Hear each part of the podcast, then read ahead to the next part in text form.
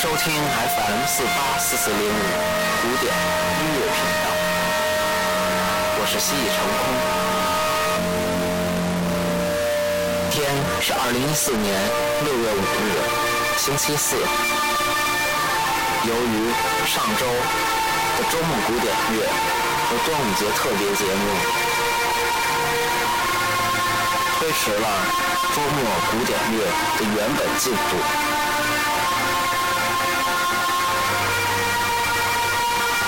所以今天为大家补充上期周末古典乐原本想给大家带来的曲子。现在大家听到的是贝多芬 D 小调第九交响曲中的第三乐章。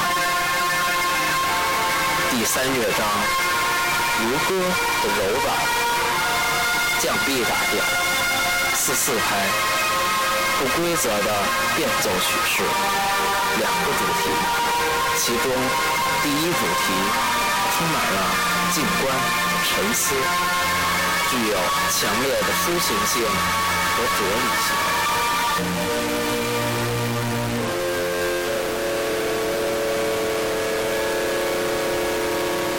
这个乐章相对前面两个乐章显得宁静、安详了许多。旋律虽然平缓，但不失柔美。法国著名作曲家、乐评家伯辽兹。评价此乐章是伟大的乐章。第三乐章共两个主题，第一主题充满了静观的沉思，具有强烈的抒情性和哲理性。在前两个乐章表现出激烈的战斗场面之后，第三乐章似乎是大战中短暂的平息。下面，我们来一起欣赏第三乐章吧。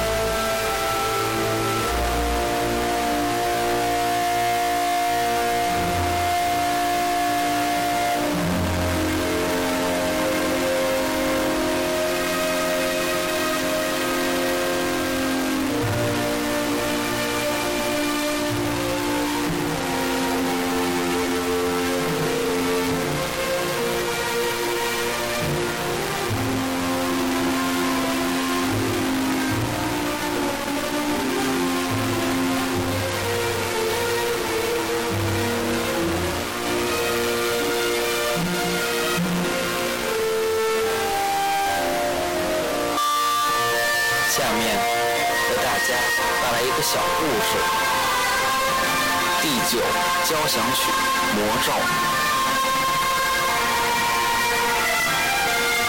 第九交响曲魔咒是西方音乐界的一大迷信，主要是指在贝多芬之后的作曲家都会因创作第九交响曲后不久便离世。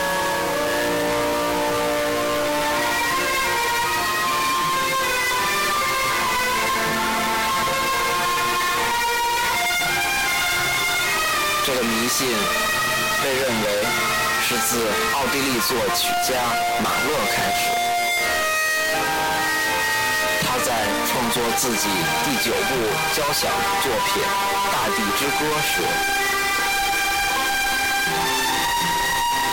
虽然副标题写明是一首交响曲，但是却故意不将此编号。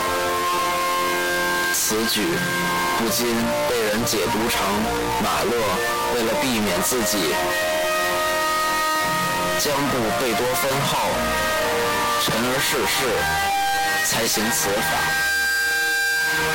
虽然马勒认为此举令他可以避过魔咒，但最终他还是中了诅咒。写完自己的第九交响曲后离世，遗下未完成的第十交响曲片段的手稿。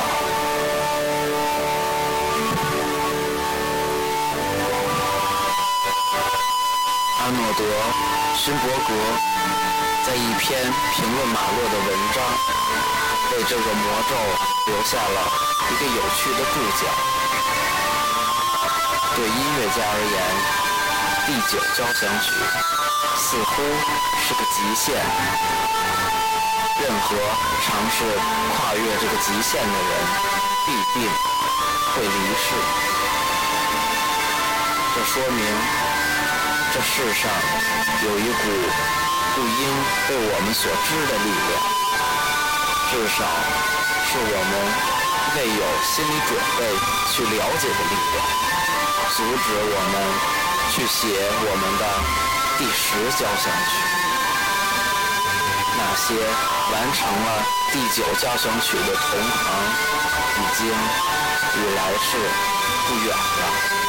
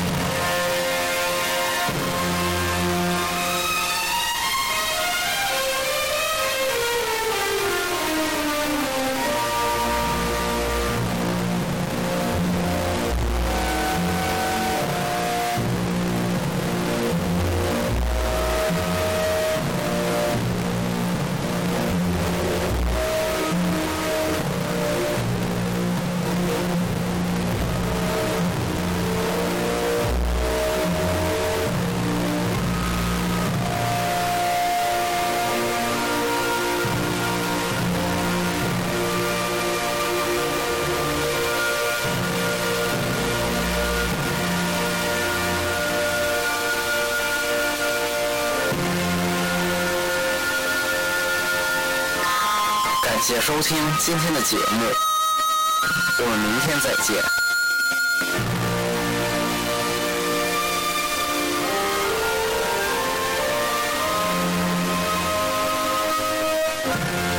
大家有个好心情。